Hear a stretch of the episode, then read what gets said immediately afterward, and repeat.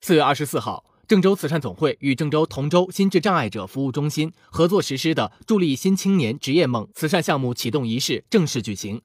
该项目旨在为就业年龄段的心智障碍人士提供职业技能培训、庇护性就业等服务，增强心智障碍人士的生活信心和人格意识，促进心智障碍人士平等参与社会劳动，帮助实现和创造社会价值，让他们拥有工作的机会和拥抱梦想的权利。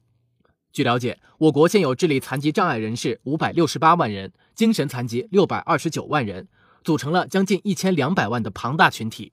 郑州市按照全国第二次抽查数据估算，精神残疾与智力残疾人群总数达到七点三万人，涉及的家庭人口达到二十一点九万人。其中，成年心智障碍人士的父母已年老体弱，无力照顾子女的生活起居，因此，研究成年心智障碍者服务特点和需求。使该群体具备一定的自立工作能力，是当前面临的迫切需求之一。